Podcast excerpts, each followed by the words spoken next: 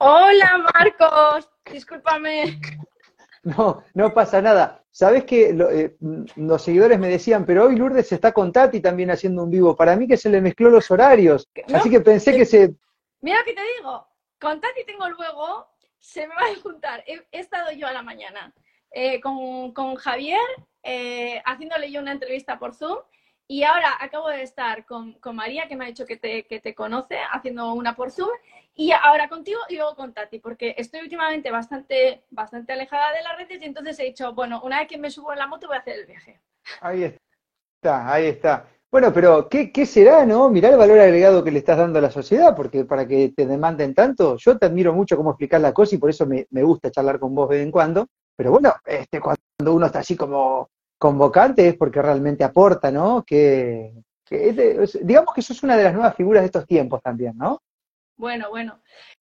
Eh, pues mira, eh, Marcos, mm, yo me alegro muchísimo que, me digas que, aporto, porque, porque yo mm, es un mundo que, pues que tampoco me gusta demasiado, aunque sí que había hecho televisión y demás, pero bueno, yo iba a la televisión pues por trabajo, ¿no? Cuando me pagaban, como digo yo. Pero las redes no, me gustaban y con la pandemia yo pensaba que había que, empezar a hablar de la importancia de la comunicación, de que eh, evidentemente a una persona cuando la estás sugestionando a través de la palabra y la estás llevando en una dirección, no tiene posibilidad de elegir con libertad. Y bueno, y como la pandemia em, es uno, ¿no? Eh, es uno de los juegos eh, de sugestión y de manipulación que, se está siguiendo, porque tenemos otros muchos que todos sabemos, pues yo consideré que había que hablar de la importancia de la comunicación estratégica y de, y, de bueno, de la manipulación de la, de la masa, ¿no? Una vez que las personas saben que somos tan fáciles de manipular, porque somos fáciles de manipular, una vez que sabemos que somos fáciles de manipular y sabemos cómo hay que hacer para que un ser humano esté siendo manipulado, a partir de ahí uno ya tiene como una, información que le puede cuidar, ¿no? Entonces yo decía, bueno, yo lanzo el mensaje que las personas tengan esta información. Una vez que tengan esta información, pues yo creo que ya he dado mi, yo, ya he dado mi, ¿no? Eh, mi, parte de la receta. Ya cuando, cuando ves que Además, hablé mucho de cuidado con la época del ramo de flores, que es la época que estamos viviendo ahora, que para mí es la más peligrosa. Eh, y también dije, bueno, cuidado con la época del ramo de flores, que estamos viendo a todos los perversos que van diciéndonos a cuentagotas las verdades, eh, porque evidentemente cuando, cuando a ti te, ¿no? te han pillado y te han pillado en, el engaño y en la mentira, pues tú tienes que eh, mentir diciendo la verdad, pero sigue mintiendo. ¿no? Es decir, ellos nos están dando a, cuenta gotas, ah, sí, pues es verdad que las vacunas no servían para el contagio, ah, sí, pues es verdad que se compraron muchos barrotes de los necesarios, ah, sí, pues es verdad. Nos van diciendo así, así, a cuenta gotas, entonces ahí, eh, pues bueno, parece como, como si estuvieran diciendo la verdad, luego van ganando confianza y credibilidad, van recuperando, no es como la maltratada que dice, ay, sí, es verdad, perdóname, me he equivocado. Y esto es lo peor porque tú ahora recuperas la confianza en un sistema que es totalmente perverso y toda la carga que tú tenías, eh, ese instinto protector, toda esa carga de rabia, que digo que es un dolor contenido, ¿no? Y que sirve para que un ser humano reaccione, eh, te la van puliendo, es decir, nos, nos, nos van ¿no? Eh, dejando en el, bueno, como si no hubiera pasado nada, es decir, te han pegado la paliza, ahora te ganan las flores y bueno, y volvemos a, este, a, estar enamorados nuevamente. Entonces yo era como, bueno, ya está todo dicho. Mm y ya me puedo yo retirar, que sabes, yo decía, bueno, pues me retiro yo de, ya de las redes, que ya está dicho el mensaje. Mm. No, la, la, la, verdad es que a, mí me sorprenden dos cosas. Primero, es que es verdad todo, todo lo que decís, ¿no? Porque no tiene, no tiene ningún sentido que ahora algún periodista o algún médico que tanto, tanto criticó en su momento a aquellos que pregonábamos la libertad y el sentido común, ahora salga reconociendo que se han equivocado. No sirve ese testimonio, no, no hay que no hay que tener en cuenta eso, hay que borrar a esa gente porque así es fácil y si no, es como la política que cada tanto permiten que ingrese algún honesto como para recobrar confianza en el sistema, ¿no? Es una gran trampa que, nos, que nos engaña. Ahora, eh, es verdad, Lourdes, y yo también en su momento uno tiene que ir cuidando sus energías, ¿no? Porque llega un punto a veces donde no da más y donde vemos que mucha gente se toma y tiene comportamientos pendulares donde ahora parece que todo está mal y que no se puede hacer más nada y que nos están controlando todo y que y tampoco es así. Y, y, y, y ese es el, el, despierto tomado, como me gusta decirle a mí, que es lo mismo que lo obediente hacia ritmo. Entonces, con todo esto encima, hay mucha gente nueva que está empezando ahora a conocer cierta información y gente que quizás después de este vivo te va a empezar a conocer a vos y a viceversa. Entonces, a mí la impresión que me da, inclusive yo a veces hasta digo, otra vez me van a preguntar de la Agenda 2030, es un año y medio que la vengo hablando, pero que hay gente que está ahora entendiéndola y que sus experiencias de vida y sus tiempos le han hecho que hoy se dé cuenta de algunas cosas. Entonces digo, queda todavía por hacer y dependerá de nosotros en cómo hacemos ese camino, porque si no nos vamos a terminar detonados, ¿viste? Porque ya he visto muchos eh, dejar porque te cansa, ¿no? Te, te, liquida mentalmente. Y creo que ellos desde arriba, desde el poder gubernamental y demás, juegan con ese cansancio. O sea, tienen en cuenta esa posibilidad. Vamos a rimarle para que tengan, porque algún día esta gente va a tener que ir a dormir o ir al baño, qué sé yo. Claro, mira, yo, yo hay, hay varias cosas que creo que son, que has, has, dicho algo, Marcos, que a mí me parece que es vital, eh, que es que las personas tenemos que cuidar nuestras fuerzas, ¿no? Quiere decir que si somos unos soldados, tenemos que entender que hay que parar, ¿no? En toda batalla hay que parar para hidratarse o para comer o para dormir, porque si no, eh, tú eres tu peor enemigo, quiere decir que ya, ya no, no aportas nada. Entonces hay algo que yo creo que está ocurriendo y es que nosotros mismos nos estamos eh, sugestionando en negativo, estamos saturándonos de información negativa. Yo incluso recientemente, bueno, yo siempre, todas las personas que han venido a consulta han venido de boca a boca. Además, yo he preguntado siempre por qué vienes, ¿no? Y siempre ha sido boca a boca, pero es verdad que, la pandemia, pues esto ha hecho que sea casi un antes y un después porque las personas más maltratadas eh, institucionalmente, socialmente, en los medios, lógicamente han sido todas las que se han planteado algún tipo de duda con la pandemia, ¿no? Y entonces estas personas, lógicamente, cuando han tenido que recurrir a un psicólogo, pues bueno, pues yo la verdad es que salí desde el principio, pues eh, hablando de esto y, y, estas personas te vienen. Y estas personas te dicen que eh, se están encontrando con que eh, cuando necesitan salir a la vida y vivir, hay quien considerando que hay que estar despierto y estás despierto es estar permanentemente con este tipo de informaciones, les reprochan eh, el ir a la vida como si fuera un acto de frivolidad, cuando no es así, ni muchísimo menos. Yo desde el principio he puesto el ejemplo de la película La vida es bella. Siempre he dicho que teníamos que tener esta película eh, muy en mente, porque teníamos que saber que estábamos en una situación muy complicada y al mismo tiempo teníamos que protegernos y proteger a los nuestros y teníamos que ir a la vida y vivirla. Eh, esto es el equilibrio y, y, no es le quito importancia a lo que yo estoy viviendo, ni es mi autoengaño, ni es que meto la cabeza en un agujero como un avestruz. Es justo lo contrario, es que yo ya sé que estamos en una situación de riesgo, de peligro, de manipulación.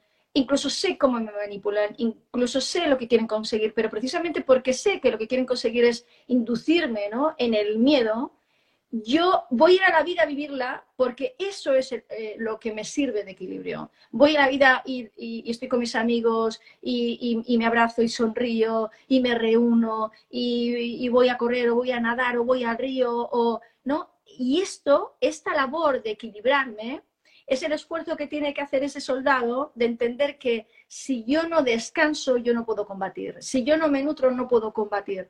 Y cuando estamos todo el rato retroalimentándonos en negativo con todo este tipo de informaciones, eh, estamos confundiendo el tener un conocimiento de la información con eh, el estar empapados ¿no? hasta los huesos de esa negatividad. Entonces, bien, yo puedo tener una información porque tengo que saber en qué mundo vivo y tengo que plantearme cómo combatirlo. Tengo que a, hablar de los problemas únicamente para encontrar soluciones, pero hablar de los problemas eh, porque sí es totalmente insano. Yo en el libro Escapa el maltrato, de hecho, pongo un ejemplo, porque de todos los, las personas, mis lectores cero, eran personas que habían estado en consulta, los más inteligentes, y cuando les iba pasando los capítulos me decían, ah, pues mira, esto me recuerda, ah, pues muy bien, se entiende muy fácil. Y hay, llega un capítulo en el que hablo de pacto de silencio del malestar todos, absolutamente todos, me mandan un mensaje y me dicen, Joder, después ya puedes poner un experimento o pon, pon, un cuento o algo que entendamos la importancia de parar de hablar del malestar. Entonces yo en el libro, ah, escrito antes de la pandemia, hablo de que ya hay un estudio en la neurociencia donde está demostrado que cuando yo hablo en negativo de algo real, yo voy creando cortisol. Pero al mismo tiempo, yo me voy a hacer un adicto a la epinefrina, es decir, igual que, las personas que hacen deporte de alto riesgo, ¿no? Llega un momento que van saltando de tejado en tejado, que pongan su, su vida en peligro. Cuando yo estoy siendo un adicto a la epinefrina, es como que estoy todo el rato con esa necesidad de estar diciendo que mal, mira las rayas, mira que sí, que está bien que lo sepas, pero es como que deja de meter la cabeza en el culo del, caballo, o sea, saca la cabeza, que ven, que ya sabemos lo que hay dentro, ¿no? Pero saca la cabeza y respira y de puro, es decir, deja de estar intoxicándote e intoxicando a los tuyos, ¿no? ¿Por qué? Porque es que si no, no aportas nada en positivo. Entonces, cuando confundimos el tener un conocimiento con el eh, dejar de vivir y dejar de, de nutrirnos, estamos haciéndole los deberes a los malos, porque los malos cuando estábamos en la pandemia, yo hablaba de cómo se crea una psicosis colectiva, genera un miedo y es que el estado de alerta permanentemente, ¿no? esté en los seres humanos. Si estos son los deberes que estamos haciendo nosotros cuando estamos metiéndonos en las redes y venga, ¿cuál es la nueva? ¿Cuál es la nueva? Que está muy bien saber eh, todo lo que se está haciendo, los incendios, cómo se hacen, para qué se hacen. Bien, vale, puedes tener todo este conocimiento, eh, pero si no vamos a la vida a vivirla, el conocimiento no nos va a dar ni fuerza ni energía. Todo lo contrario, es, que le hacemos el laburo sucio al enemigo, pero esto, esto ya lo, lo inclusive, este, uno por ahí, algunos amigos me gastan porque dicen, sos el único que los caga pedo a sus seguidores. Yo a los seguidores que me rendían todo el tiempo cosas malas, les digo, no hace falta que me envíe información. Si me volvés a enviar una vez más, te bloqueo. No te quiero, no te necesito. Lo que me envías vos ya me llega y, me llega esa información. y, mil veces. Entonces digo, ¿qué estás haciendo con eso? Porque encima es, como decimos acá, ¿no? Hay un dicho por esta parte de la Argentina, en el interior sobre todo, que es como cuando alguien eh, huele mal y prende el ventilador, ¿no? Para que el, olor, claro, ¿me entendés? Se, vaya por todo, ¿viste? Cosa que uno huele mal y tiene que todo el mundo oler mal. Vos estás preocupado y tenés que preocupar a todo el mundo, ¿viste? Porque no soporta. Bueno, entonces me parece que ya a esta altura del partido tenemos que ir adquiriendo cierta madurez para entender que el juego nuestro es justamente, es decir, sabemos de qué pasa porque, porque neguemos algunas cosas, no van a desaparecer, aprendamos a, a, ver cómo las surfeamos, digamos, cómo las esquivamos, qué hacemos con las mismas, tomamos la parte positiva y le seguimos dándolo, porque si no, esto se transforma en un, en un, en un calvario, ¿no? No es la idea. hay, un, seguidor, eh, uno de tus seguidores ha, puesto sadismo y se ríe, ¿no? Entonces esto me recuerda a un, a un chiste que se, juega, se juntan un, un, sádico eh, con, eh, con un, no me sale la palabra, con un masoquista. Y entonces el masoquista le dice al sádico, hazme sufrir. Y el sádico le dice, no. ¿No? entonces, quizá tenemos que plantearnos esto, ¿no? Tenemos que plantearnos eh, que no, que al que le guste sufrir, pues que sufra no teniendo este tipo de información y tenemos que saber que las personas eh, sensibles, y yo creo que, que, las personas que hemos visto esto eh, éramos pues eh, los que teníamos una, una, inteligencia emocional, una sensibilidad especial, porque hay personas que no tenían ningún conocimiento, tenían un instinto bárbaro, ¿no? Y, y esto les ha olido desde el principio raro. Y, y, tenemos que cuidar, tenemos que cuidar a los que tenemos alrededor y, y la mejor manera es entender que la salud tiene que ver con la vibración que, somos, esto que se dice que somos seres de luz, de un modo científico es cierto, somos seres de luz. Esto de que, de que somos vibración, de un modo científico es cierto, somos vibración. Y con una sonrisa eh, emanamos luz, somos luz y subimos la vibración. Que, que deberíamos de obligarnos todos ¿no? a hacer unos deberes que es, eh, ¿te preocupa cómo está el mundo? ¿Quieres que el mundo esté mejor? Pues entonces ocúpate, ¿no? Ocúpate de tu sonrisa, ocúpate de mejorar, no sé, como si fuéramos estos que vamos en la barquita, ocúpate que la barquita no, o sea, no puede haber un vómito, no puede estar vomitando la barquita, ¿no? O sea, eh, trata de cantar a la barquita, de sonreír en la barquita y da una buena conversación a quien lleves contigo en la barquita. Y yo creo que esto lo deberíamos de, coger como, como, unos deberes y como una obligación que no tiene nada que ver con haz como si todo fuera bien y entonces todo irá bien. O sea, no, no se trata de, de, hacer como si no, o sea, como si no hay que hacer nada. Sí, hay que hacer, pero, pero primero es vamos a sanear esta barquita, vamos a mejorar nuestro entorno, vamos a garantizar nuestra energía y en el momento en que haya un problema, a combatirlo, ¿no? Yo, yo, yo creo que eh, los que estamos aquí, los que nos reconocemos, pues hemos intentado combatir desde el principio. pero, mm, pero bueno, claro, lo que has dicho tú, eh, yo no puedo combatir cuatro días si no cojo aire y no, y no respiro, ¿no? Entonces, tenemos que cuidarnos, tenemos que saber eh, cuidar a los que tenemos con nosotros y eh, tenemos que saber que la información nos puede enfermar.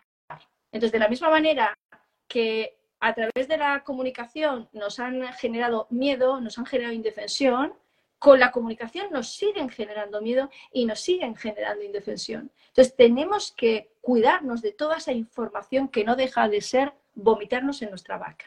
Así que a mí me parece muy bien esto que haces tú, decir, a mi barquita está limpia, no acepto que nadie me la vomite. No, tal cual, tal cual, tal cual.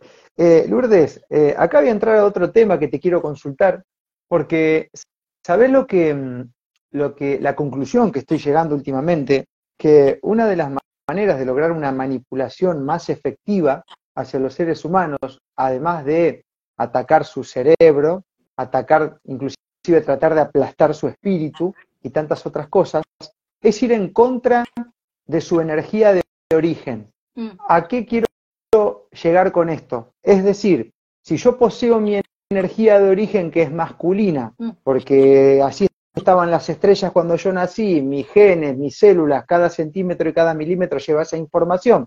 Y tengo las características tipa de ese, de, típico de ese nivel energético dado por el mismísimo Dios, los dioses, Odino, quien Sancadorna sea, y lo mismo pasa con el sagrado femenino, una manera, si yo sería poder gubernamental, que podría utilizar para doblegar, podría ser generar una confusión en ese sentido. Es decir, evitar que vos, mujer, te conectes con tu sagrado femenino, con ese trato con la gente, con esa visión 360 que tienen las chicas, con ese hacer cuatro o cinco cosas al mismo tiempo que nosotros los pibes no podemos ni en pedo, ni en pedo.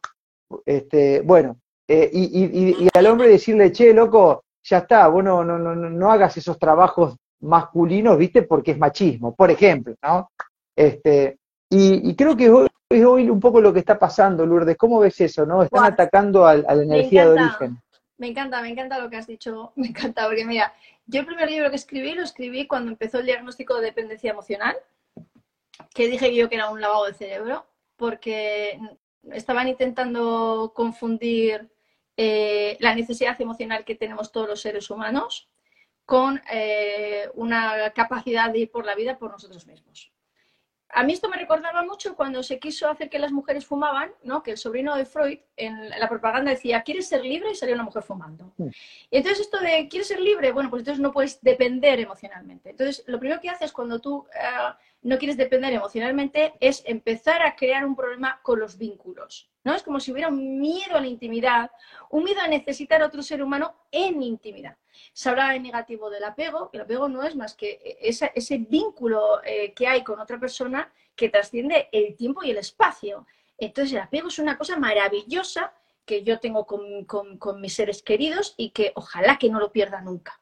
Claro, cuando yo tengo miedo al apego, a la necesidad emocional, yo tengo ya una, una fisura dentro de mí porque me miro con sospechas como una anorexia emocional, ¿no? Es como que yo creo que no debería necesitar comer. Bueno, entonces aquí ya eh, empezamos con un problema. Cuando eh, eh, empezamos a pensar quién legitimaba la necesidad emocional.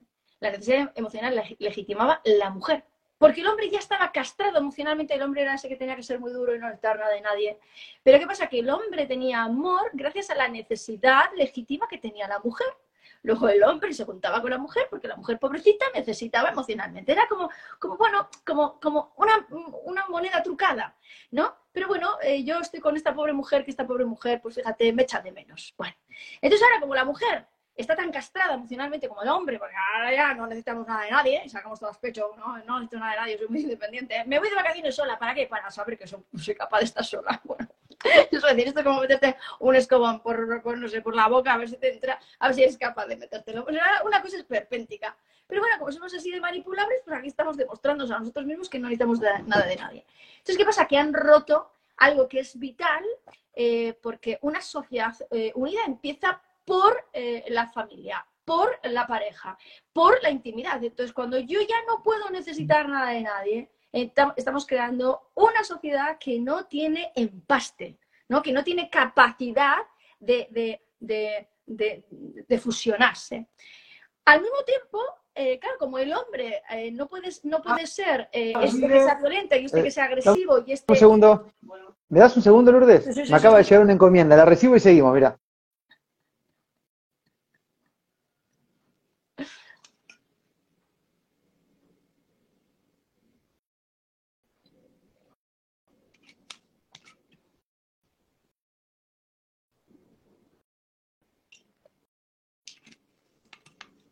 Ahí estamos, ahí estamos. Bueno, llegó, una encomienda y si, no la recibo ahora tengo que esperar una semana, así que ya está.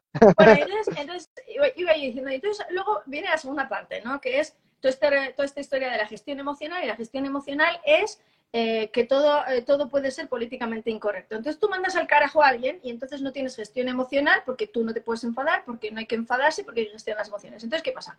Rompen el bien de la mujer, que es esa que legitima el vínculo, que legitima el amor, que además es capaz de luchar por ello de una forma ¿no? transparente, ¿no? con potencia, genuina, y rompen el yang del, hombre, que es el instinto de defensa, ¿no? que evidentemente cuando tú te metes en mi territorio, cuando me quitas lo que es mío, cuando vulneras mis derechos, esa, ese, eh, esa respuesta no es que yo soy violento, es que eh, yo tengo un instinto defensivo. Pero se nos ha hecho pensar que hay que hacer una gestión emocional, es decir, que nos tenemos que comer con patatas lo que nos dé, y se nos ha roto eh, esa necesidad emocional. Luego, por lo tanto, estamos totalmente desmembrados y no hay nadie que entienda que es legítimo defender lo, que es nuestro. Y que esa respuesta, el instinto de defensa, esa respuesta, ese instinto agresivo, no es violencia. La violencia es que yo vulnero eh, gratuitamente tu paz. Pero el instinto de defensa es que cuando tú a mí, eh, porque sí, me quitas lo que es mío y me rompes la paz, yo tengo, entiendo legítimamente que estoy en mi derecho de responder. Entonces, ¿qué pasa? Han roto, eh, como tú muy bien dices, eh, la fortaleza del yin, han roto la fortaleza del yang. Y entonces, ¿ahora qué ocurre? Bueno, pues que estamos esperando que la justicia, que los de arriba, eh, nos defiendan y nos protejan. Entonces, mira, yo hay un subtítulo que escribí en, el libro de Escapa y Maltrato que ponía, cuando esperar justicia es la condena. Y yo creo que estamos en esta. Estamos en el ramo de flores y estamos esperando justicia. que, hoy, obviamente muchos de nosotros ya nos hemos dado cuenta que esa justicia la tenemos que hacer nosotros, que no hay que esperar más nada de nadie.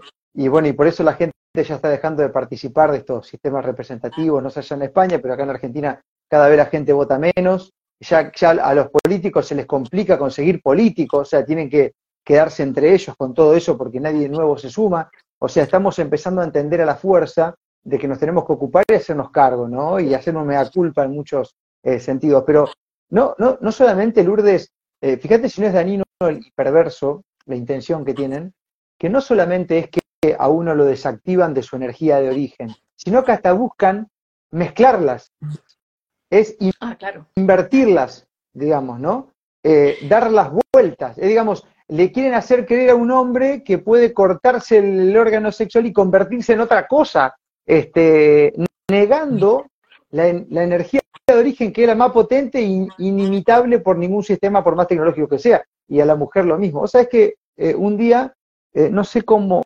cómo ha sido el tema, yo creo que estaba hablando en alguna editorial o qué, y cité un un ejemplo común de, bueno, una mujer que de golpe se empezó a sentir varón. Y la cantidad de mamás que me escribieron con eso, diciendo, vos sabés que estoy viendo cómo lo hago, pero que mi hija vino un día, se sentó acá después de no sé cuántas horas de clase en el colegio y le dijo, me siento varón. Este, ¿no? Y bueno, ahí tenés justamente un, un hecho de producto de todas estas ingenierías y estas confusiones inducidas, ¿no?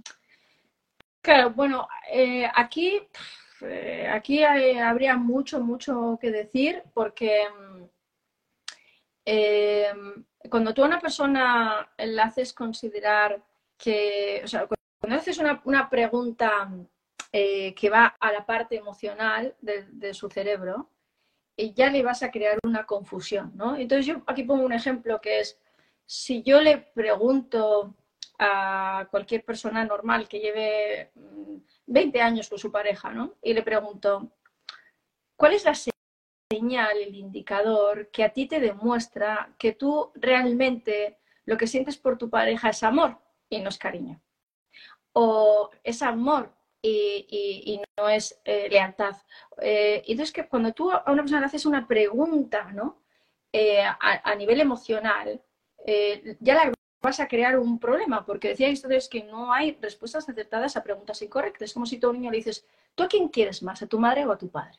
Entonces esa pregunta en sí mismo, que va al lado emocional, es totalmente incorrecto. Es decir, el cerebro se vuelve loco y ya creas un daño con esa pregunta. Entonces, cuando tú a un niño le haces esta pregunta, es muy importante entender que eh, esta pregunta no es una pregunta ingenua, es una pregunta que confunde y que va a generar con mucha posibilidad un trastorno obsesivo. Es decir, si a mí me preguntan cómo sabes tú que realmente lo que, lo que tú sientes por tu pareja es amor, cómo sabes que tú estás enamorada, cómo sabes que lo que tú tienes no es, no es cariño, cómo sabes... Si me hacen esta pregunta y yo soy un poco obsesiva, yo voy a querer tener una certeza, yo voy a querer sentirme segura cuando doy esta respuesta. Y entonces aquí voy a empezar a hacer aguas. ¿Por qué? Porque la pregunta es incorrecta. Porque yo no sé lo que siento. Lo que siento se siente, no se sabe. ¿no? Entonces decía en, en Hamlet, creo que Shakespeare decía que, el, corazón tiene razones que la cabeza no entiende. Entonces, claro, eh, ¿qué pasa? Que, cuando a mí me preguntas qué me siento yo, eh, pues me estás haciendo una pregunta eh, que sentiré, pero que racionalmente me confundirá. Esto, esto de entrada, entonces a mí lo que me parece es muy peligroso cuando este tipo de preguntas se hace en los colegios. En segundo lugar, lo que tenemos que saber es que eh, muchísimos niños se sienten superman o se sienten piratas y no tienen ningún tipo de identidad de nada, ¿no? De forma de identidad de nada, es, simplemente una fase de rol. Pero lo que tenemos que saber es que cuando yo tengo un problema, yo tengo un problema conmigo, porque yo igual no me relaciono, porque yo no soy una persona segura, porque yo soy una persona insegura. Eh, eh, yo tengo un libro de cuando era muy chiquitina de, de, los indios. Mí yo decía que quería ser indio. Entonces tengo un libro y, tiene, que tiene más de, de, de 40 años, eh, y habla eh, de unos, mm, yo creo que eran en, el grupo de los Sioux, eh, aquellos hombres que no querían ir a, pues bueno, a, la caza, a la guerra, y que tenían otro tipo de perfil, y entonces estos, estos indios eran considerados, bueno, pues como si no fueran varones, hacían las cosas de las mujeres, pero bueno, nadie los humillaba ni los insultaba, sino que simplemente eh, no, tenían que hacer lo que hacían los demás. Es decir, siempre ha habido mm, personas dentro de, eh, las parábolas, eh, cuando yo, por ejemplo, mm, me quiero plantear, bueno, ¿cuánto soy yo de hombre? ¿Cuántos rasgos tengo yo femeninos? ¿Cuánto tengo masculinos? Hay mujeres que podemos tener características masculinas y que podemos tener más características masculinas que algunos hombres y hombres que pueden tener características femeninas y que, y que tienen más características femeninas que algunas mujeres. Es decir, las personas, podríamos decir que hombres y mujeres somos como paredes de ladrillos rosas y azules y se ven diferentes lilas, más azulados, más, más eh, rosáceos. Claro, eh, ¿qué ocurre? Que cuando eh, de mí se espera ciertas características y a mí se me dice que si yo no las tengo, tengo un problema de identidad, me creas una confusión. ¿no? Se me dice, no, es que tú, eh, como eres así y así y así, como no te gusta cocinar, eres así, es así, es así, así, pues ah, eh, em, claro, que tú no te sientes mujer. Bueno, es que las mujeres somos un abanico muy amplio, los hombres somos un abanico muy amplio. Ahora, si tú a mí me haces pensar qué es lo que está ocurriendo ahora, que cuando yo no soy una mujer afeminada o no soy un hombre, ¿no? Eh, con, ciertas características, entonces es que algo pasa con mi identidad, pues si yo no tengo mucha seguridad personal, puede que me hagas dudar, ¿Qué es lo que está ocurriendo. Es decir, con personas que, y esto te lo digo porque yo en la consulta eh, he tenido una persona que de adulta, con una depresión terrible, eh, fue a una terapia, le dijeron que, su problema era una identidad de género, empezó una transición, te estoy hablando de una persona adulta, y cuando me llegó eh, a mi consulta fue espeluznante porque le habían hecho un diagnóstico en una fase depresiva terrible y no se había eh, examinado que aquel hombre había tenido un perfil muy concreto, con un padre muy concreto, con una madre que decía tú vas a ser igual que tu padre, un maltratador. Es decir, era un hombre que tenía eh, pues bueno, una historia personal muy potente, una depresión muy potente y no había ningún problema de identidad de género. Pero bueno, ahora es una persona de esta manera te llega una consulta, tú le dices eh, que, hay un burro volando y dice, pues habrá, ¿no? Y esto es lo que está ocurriendo. Estamos confundiendo a las personas más vulnerables. Sobre todo, por supuesto, estamos creando confusión en la infancia. Ahora, Lourdes, hay, hay, hay, hay una cosa que, que, que yo creo que este ejemplo que te voy a dar van a ser los primeros reemplazados en, por, la, por la IA, si es que esto, si esto sigue así, para, para, jugar un poco con, lo hipotético, que es que los últimos, o muchos, no todos, pero una gran tanda de modernos profesionales de la salud hacen terapia afirmativa.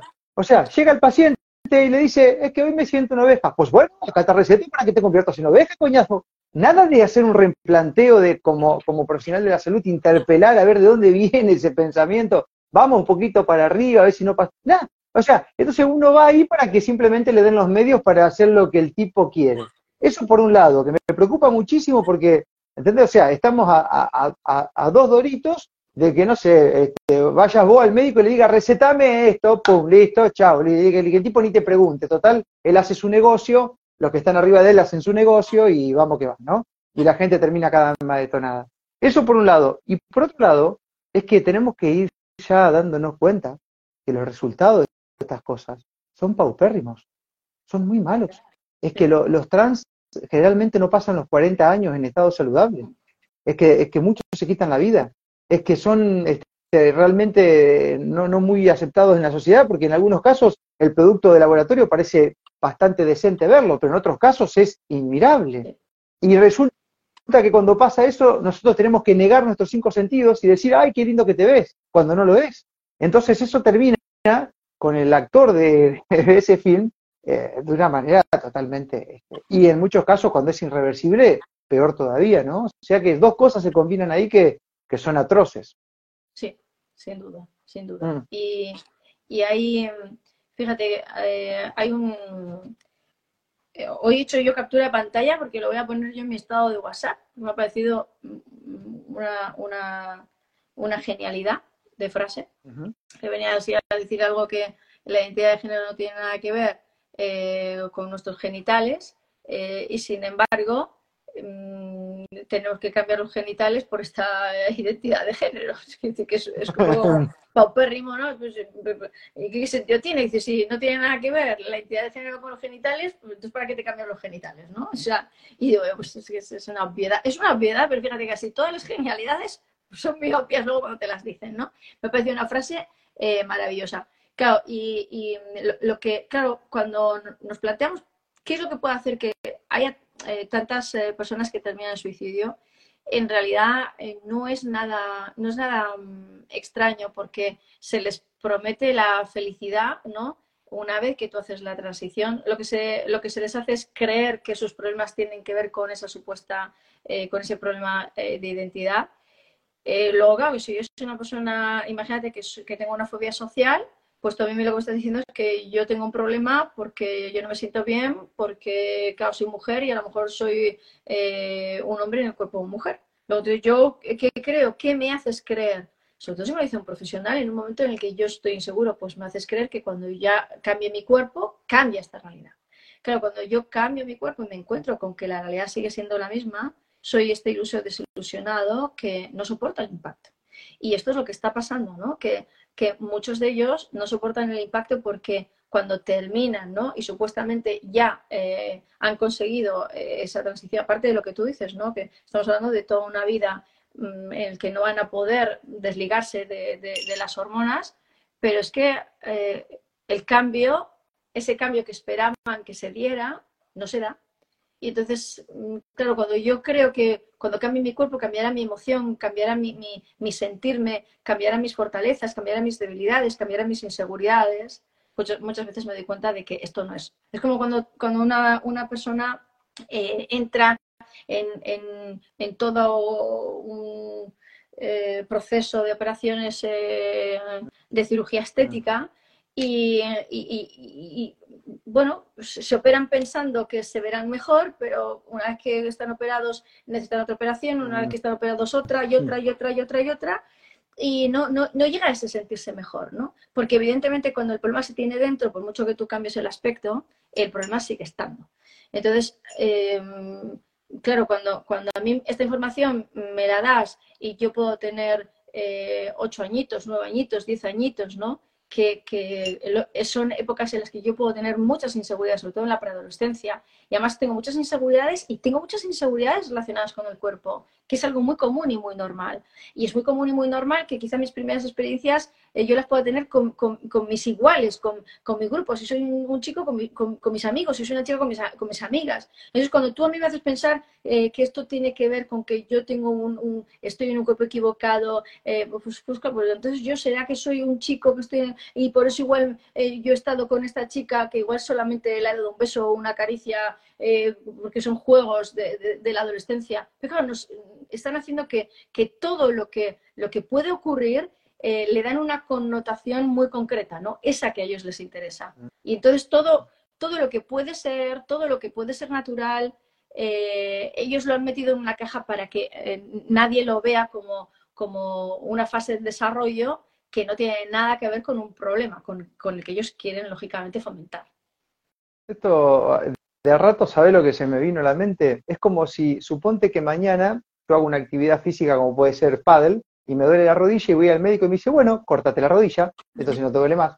Entonces después empiezo con un problema en el codo y voy al médico y dice, bueno, córtate el codo. O sea, no te pregunta qué te dedicas, qué es lo que estás haciendo, por qué se puede originar el dolor, sino vamos a ir quitando, así ya te deja de doler, ¿no? Una cosa una cosa eh, eh, espeluznante e irreversible. esto que tú dices, que lo dices así, eh, que lo dices así, ya, hay, algunos casos por, personas que tienen dismorfia y, que, y que no se sienten bien con su cuerpo y que necesitan de alguna mm, algún tipo de alteración mm, de su organismo para sentirse mejor. Hay un caso de una, de una mujer que ella quería ser ciega, que dice que toda la vida quiso ser ciega y que de hecho su psicólogo entró dentro de este delirio y la, y la ayudó y la dejó ciega. Es decir, esto no es, una, esto no es un chiste o una, una rumorología, esto es. Entonces, ¿qué, quiere decir con...? Vamos, es un poco la misma locura, ¿no? Em, si tú dices que quieres ser ciega, que te sientes ciega, que siempre te, ha parecido que, que serías feliz estando ciega, pues yo puedo entrar dentro de ese delirio y te ayudo a quedarte ciega. Pero claro, entonces, eh, ¿qué es ayudar a un ser humano a sanar? Eh, ¿Ayudarle en su delirio a ir hacia adelante y terminamos donde sea? ¿O ayudarle a sanar es ayudarle a vivir, eh, digamos, en consonancia, en coherencia con su cuerpo y, y ser feliz? ¿De qué se trata? De vamos a entrar en las cirugías estéticas para ver si tú te conviertes en un ser feliz o vamos a ver si tú eres eh, capaz de ser feliz eh, ahí en ese cuerpo en el que tú te encuentras. Claro. Entonces estamos, lógicamente, y nada es casualidad, eh, diciéndole a un ser humano que cuando modifique lo material, cuando modifique lo externo, cambiará su emoción. Todos sabemos que esto no es así. Esto es como pensar que cuando yo me compro algo soy feliz y entonces, ¿qué pasa? Pues que estaré toda la vida comprando y tendré eh, ese momento de satisfacción inmediata, pero nunca sabré lo que es ser feliz. bueno, y eso es lo que están cultivando. Ahí pasan dos cosas, Lourdes, porque me hiciste acordar que eh, tuve, hace unos días atrás una charla con un artista espectacular que tenemos en Argentina, capaz lo conocés, que es Gustavo Cordera, em, y a él le hizo clic cuando llenó River, un estadio del más grande que hay en la Argentina, metió 74 mil personas y dijo, ¿qué onda acá? Y terminó en un baño solo. No vio nada. O sea, es el, prometedor éxito que te induce el mercado a que vos creas que ahí, cuando llegás ahí, sos pleno, tenés todo, estás feliz, y llegás ahí y no hay nada. Te sacaste una lola, no hay nada. Hiciste transformación, no hay nada. Te compraste cinco autos, necesitas cinco más porque no hay nada. Y parecería que todo lo material te lleva a eso de esa manera, ¿no? Cuando es desmedido y cuando se confunde. Y ahora acá hay que tener en cuenta dos cosas que yo veo que pasan, no sé si vos compartís esto. La primera es que los tipos que idean este plan se llenan de plata. Y la segunda, que eso sería lo menor, la segunda es que te hacen pelota tu energía vital, muchos no resisten esa batalla y quedan afuera, y ellos comen de eso. O sea que no solamente le entregas tu economía, sino tu energía vital. En lugar de ponerla en otra cosa, estás siguiendo la zanahoria, zanahoria, zanahoria, zanahoria.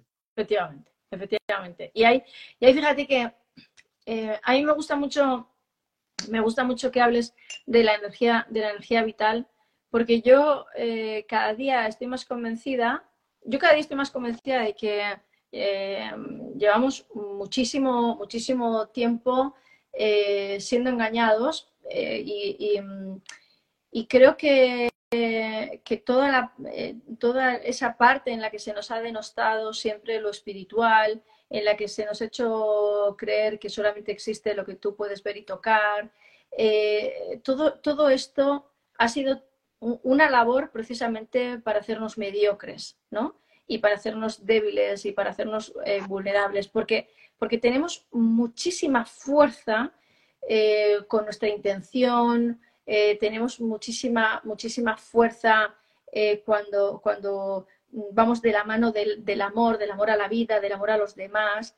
Y es precisamente lo que, lo que mm, yo creo que, que ellos han intentado que, mm, que, se aleje de nuestras vidas. Nos han querido eh, materialistas, frívolos, eh, poco emotivos, siempre nos han hecho confundir la sensibilidad con la debilidad, eh, la emoción con, con la fragilidad y, no entendemos que, que es lo que más, lo que más poderosos nos hace. Es decir, yo siempre pongo el ejemplo de que, de que una persona por amor eh, es capaz de todo, ¿no? Una, madre cuando tiene que entrar, un padre cuando tiene que entrar en un edificio en llamas eh, por, por salvar a sus hijos, o un ser humano que por su humanidad es capaz de ponerse en riesgo por salvar a un cachorro.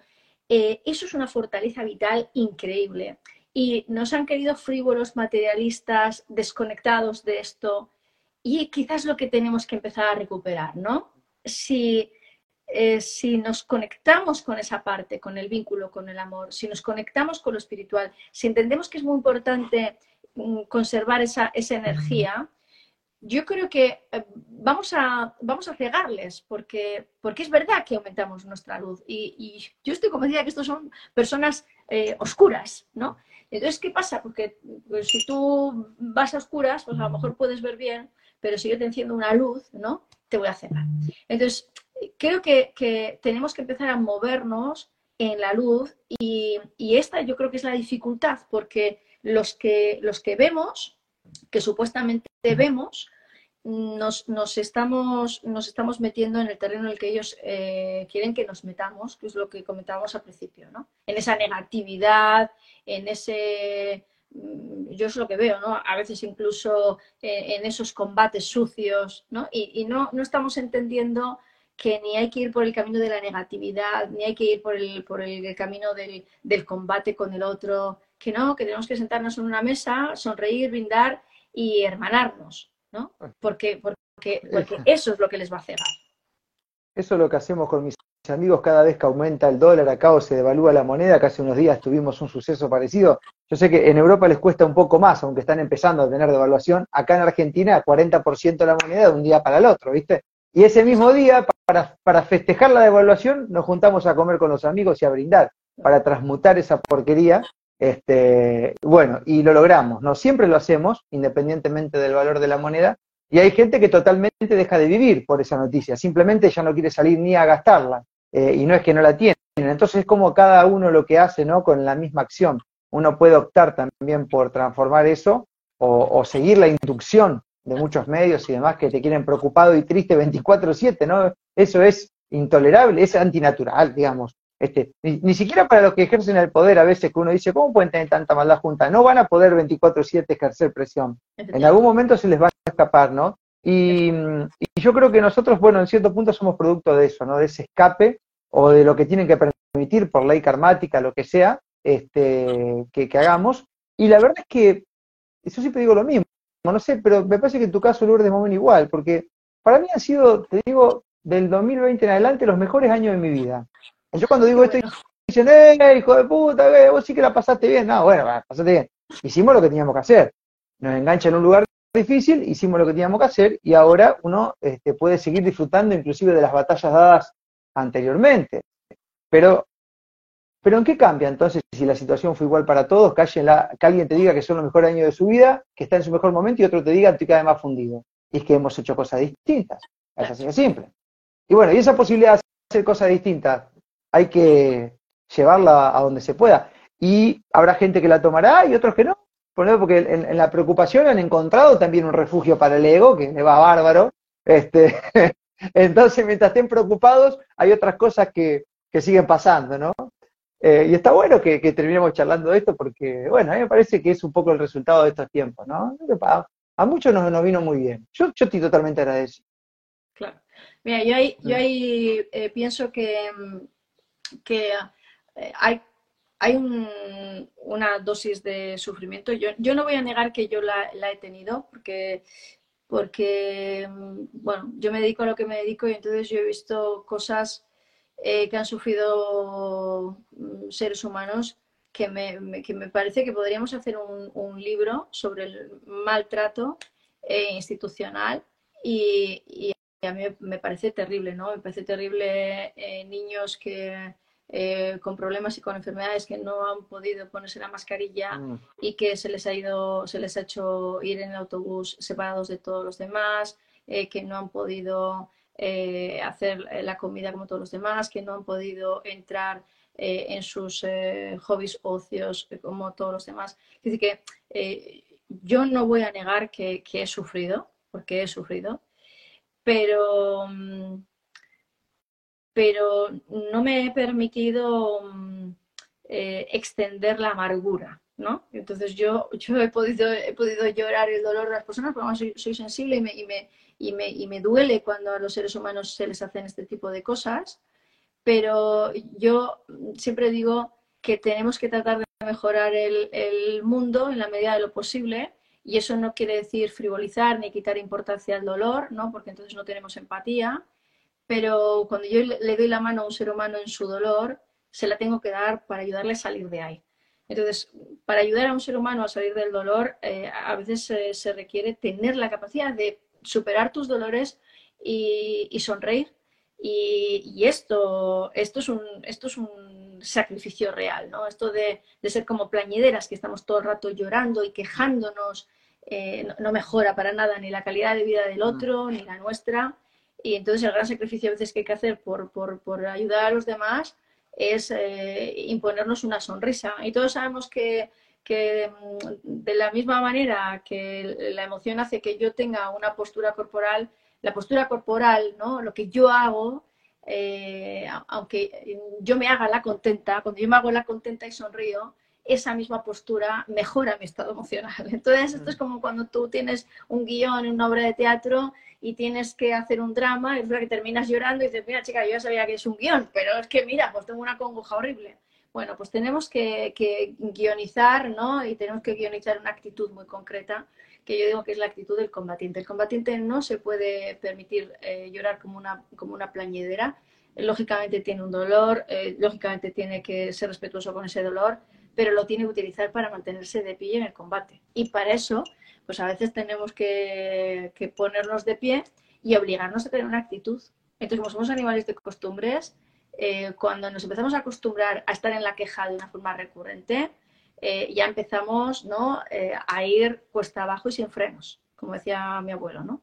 Entonces, ahí terminamos bien. Hay una, cuestión que, por supuesto, hay que aclararla, ¿no? porque si no se malinterpreta, es que, que uno por ahí haya tomado decisiones distintas que te hayan tenido como resultado ahora, al final del camino, en el sondeo de todo este tiempo mucho más positivo, no quiere decir que no lo haya pasado mal. Dicho sea de paso, lo de pasarla mal es lo que nos enseñó a, saber qué hacer para pasarla bien. Son acciones individuales y eso es innegable. Este, ahora, em, como, como, como para sintetizar todo esto, ¿no? Eh, yo no puedo, creo, ¿no? Este, los que decidimos este, a pesar del sufrimiento, a pesar de, las cosas malas que han pasado, de nuestros ecosistemas vinculares, de nuestros amigos que hoy ya no están, porque se ha cambiado mucha cosa en eso, este, los que por ahí nos hemos buscado conectar con el sentido común, con la simpleza, con lo divino, con esta energía de origen, con lo que sea, este, no podemos no estar agradecidos de todo este tiempo. Sí. Eh, no podemos no estar agradecidos porque al final de cuentas cuando uno hace el, reconto de todos los momentos que han sido difíciles, duros, que han pasado, que nos ha pasado, a mí yo he tenido denuncias, de todo he tenido también, pero, hago el final de cuenta y digo, he, estado feliz y contento de haber sido congruente y en más, volvería a hacer todo lo que hice, ¿no? Y ahí está un resultado que ahora se está buscando contraponer, ¿no? Que, que es que parecería que los que la pusieron fuerte a lo primero hoy están un poco más sueltos, empoderados y confiados, y aquellos que han obedecido aférrimamente y la pasaron bien en aquel momento, hoy están con algunas consecuencias, ¿no? Una cuestión de, equilibrio, de karma. Sí, sí. ¿Cómo funciona? Y sí, yo, yo eso que tú has comentado, ¿no? De que al final quizá tengamos mucho que agradecer. Eh, yo algo que, realmente tengo que agradecer em, es que, he encontrado eh, personas en el camino mm, maravillosas, porque claro, mm, pues me he encontrado con quienes han puesto en, riesgo su, su, estabilidad, ¿no? Eh, a veces sus, economías, su, círculo social y de amistades, y solamente lo han hecho con una intención, que es pues tratar de ayudar a otros. Eh, me, ha, ayudado también a ver que dentro de estos que, han hablado para proteger están eh, quizá aquellos que necesitan un, protagonista, un protagonismo y ponerse las medallas y otros que no necesitan ningún protagonismo ni ponerse ninguna medalla y entienden que, al final venimos todos a decir lo mismo, ¿no? Em, que, es advertir de que estamos viviendo un engaño y advertir de que, de que de que estamos siendo manipulados de una o de otra manera, pero también hemos visto que dentro de aquellos que pensábamos que eh, a lo mejor tenían una humanidad y una falta de interés, pues también podían eh, ser personas que tenían sus problemas de ego. Y entonces eh, se te van como, como vas haciendo como, como una criba, ¿no? Vas haciendo una criba natural, una criba natural, una criba natural, y al final las personas con las que te quedas, pues, pues la verdad es que tienen mucho que enseñarte y esto hay que agradecerlo, que, al final ¿no? estés en, en, la mesa eh, de tu casa con, con, personas pues bueno, eh, admirables, eh, es el resultado pues, de todo esto que nos ha pasado. Yo, por ejemplo, en, mi casa, que, a mí me gusta reunirme personalmente con la gente, ¿no? yo tengo personas que, que, admiro profundamente y creo que esto, pues lógicamente, me lo ha, me lo ha dado pues toda esta, toda esta agenda que nos han impuesto y está, está, está muy bien ver que si no hubiéramos tenido esto, ni hubiéramos sido tan conscientes, porque yo no era consciente de que nos manipulaban, pero mm, hoy en día ya la verdad es que me lo cuestiono todo, todo, todo. Después hay otra cosa. Ya, no, ya, no, ya, no, me quiero ni mi nombre. Hay, hay otra cosa que mm, con esto ya cerramos, si querés, Lourdes, porque sé, que, que, que, seguí después con, con más charlas. Eh, a mí lo que me enseñó esta última batalla es algo re importante que me fui dando cuenta un poco a los tumbos, es que hay como, es como si fuese una ruta larga de mil kilómetros. Acá Argentina, bueno, tiene mil, mil y pico kilómetros, ¿viste? De punta a punta, pero que en el medio vos te encontrás con estaciones de servicio. Acá en Argentina las estaciones de servicio tienen, son como unos kioscos, ¿viste? Eh, entonces vos encontrás casi de todo ahí, desde un repuesto para un auto en algunos casos hasta tomarte un café. Y esas estaciones de servicio son merecidas para nosotros, para poder continuar en ese viaje, en esos kilómetros que nos quedan por delante. Y está bueno que seamos conscientes cuando estamos tan tomados que no somos capaces de evitar el freno en esa estación de servicio, tomarnos el café, porque creemos que tenemos que llegar rápido y no llegamos nunca o nos pegamos un palo o tenemos un accidente, o bien llegamos y cuando llegamos, ¿y dónde está el destino? Tampoco lo vimos, ¿no? Ese disfrutar el trayecto creo que es algo que, nos ha eh, enseñado también a mí en lo personal, ¿no? Eh, este tiempo. Y bueno, es un poco esto, porque esta charla yo la estoy disfrutando, Lourdes. sí, este, yo también. Mira, eh, yo hago esta analogía, esta misma analogía, la, la, pongo muchas veces en la consulta con personas que viven con sobreexigencia. Y entonces yo siempre le digo que, bueno, casi, casi siempre las personas obsesivas, yo soy muy obsesiva, entre las personas obsesivas, eh, porque estamos en el error de la sobreexigencia, ¿no? Pero está muy bien que uno quiera ser el piloto y que quiera terminar la carrera y que quiera terminar en los mejores tiempos, eso no tiene nada de malo, pero tienes que saber que tú eres el piloto y que tú eres el vehículo y que ese exceso de, acelerar puede quemar tu motor, ¿no? Mm. Entonces esa capacidad de parada, ¿no? Eh, eh, pues eso te hace a lo mejor hacer, echar aceite en ese motor, a lo mejor cambiar los neumáticos, comprobar cómo andan, eh, cómo andan los frenos. Bueno, y eso eh, te va a ayudar a, tengas, a que tengas una garantía de buen resultado, claro. Pero ese que eh, se ciega con su sobreexigencia, por eso digo que yo, que yo, que yo, yo peco de esto, es decir, yo me tengo que recordar que no puedo quemar el motor, ¿sabes? Yo cuando digo esto de, yo hago parada, ¿no? Yo eh, me salgo de aquí, eh, ¿Pero por qué? Me salgo de aquí pues, bueno, como un, alcohólico que dice, oye, que me, quito el alcohol de mi casa, que, en mis manos peligra, ¿no? Pues yo, por ejemplo, cuando, cuando a mí me dan información, ¿qué pasa? Que, que, me, que, me, que me ciego en el combate. Yo, de hecho, eh, he dicho muchas veces que yo estaba como Juana Dar, como había ido levantar la cabeza y era como, a, aquí, a combatir. Y, y bueno, y yo tengo que recordarme que hay que cuidar el motor, que, si no, no vamos a terminar la carrera. Y la carrera, como tú muy bien dices, mm, yo creo que nos está, ya, ya, estamos viendo eh, que va para largo eh, y que va a haber diferentes terrenos, ¿no? Vamos a tener que ser eh, hábiles en diferentes terrenos.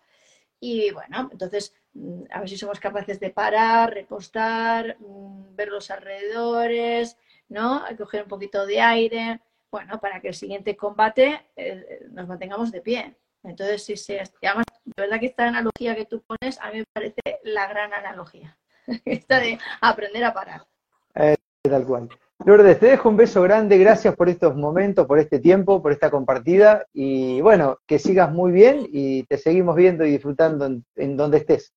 Bueno, Marcos, yo agradecida por tu invitación y bueno, em, yo muchas veces eh, pienso que tengo eh, también eh, personas que admiro terriblemente que estáis ahí en Argentina. Yo Vero, que sé que luego vas a estar con ella, que quiero un abrazo de mi parte, o Matela, o, Leo. Mm, bueno, o sea, hay personas que realmente a las que admiro terriblemente y, ojalá que algún día pueda, pueda cruzar el charco, daros un abrazo porque, porque os admiro muchísimo a todos. Muchas gracias. Lo vamos a hacer. Hasta la próxima. Chao, chao.